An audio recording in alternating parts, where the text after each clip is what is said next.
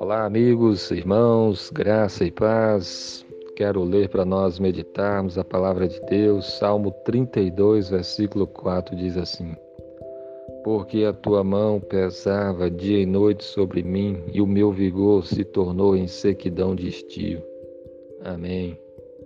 Esse versículo fala para nós sobre a mão de Deus pesar sobre a vida de alguém. Imagine a mão de Deus pesar. Isso é uma expressão para mostrar do desagrado de Deus e da, do sofrimento que ele traz sobre a pessoa que vive deliberadamente no pecado, ou que não confessa o seu pecado, ou que continua no seu pecado. Davi experimentou isso. E olha que a Bíblia fala de Davi como um homem segundo o coração de Deus. O Salmo 32 fala sobre Davi confessar o seu pecado a Deus, de receber o perdão. Mas antes de dele fazer isso, ele diz que ele calou. Enquanto calei os meus pecados, os meus ossos envelheceram pelos meus constantes gemidos todo dia. E aí ele diz: Porque a tua mão pesava dia e noite sobre mim. Enquanto Davi não se arrependeu, não confessou o pecado, não pediu perdão a Deus, a mão do Senhor pesou sobre ele.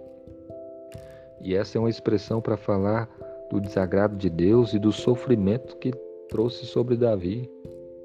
Davi dizia: O meu vigor se tornou em sequidão de estio, sequidão, fra, é, fraqueza, ele ficou fraco, perdeu o vigor espiritual, ele, é, a, a comunhão com Deus foi afetada, a alegria dele foi afetada. É, e é assim, isso acontece hoje. Se nós vivermos deliberadamente em pecado, se nós não abandonarmos, não, não confessarmos, não pedirmos perdão a Deus, a mão de Deus também pode pesar sobre nós. E isso traz dor, sofrimento e muitas angústias. É, a boa notícia, o salmo continua, né? E Davi fala: Confessei o meu pecado e Deus perdoou. Se você se nós hoje nos arrependermos, se nós confessarmos os nossos pecados, há perdão.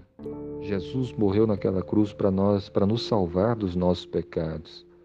Mas se vivermos no pecado deliberadamente, nós podemos ter certeza de que nós desagradaremos a Deus e de que a mão dele pode recair sobre nós, pesar sobre nós, trazer sofrimento.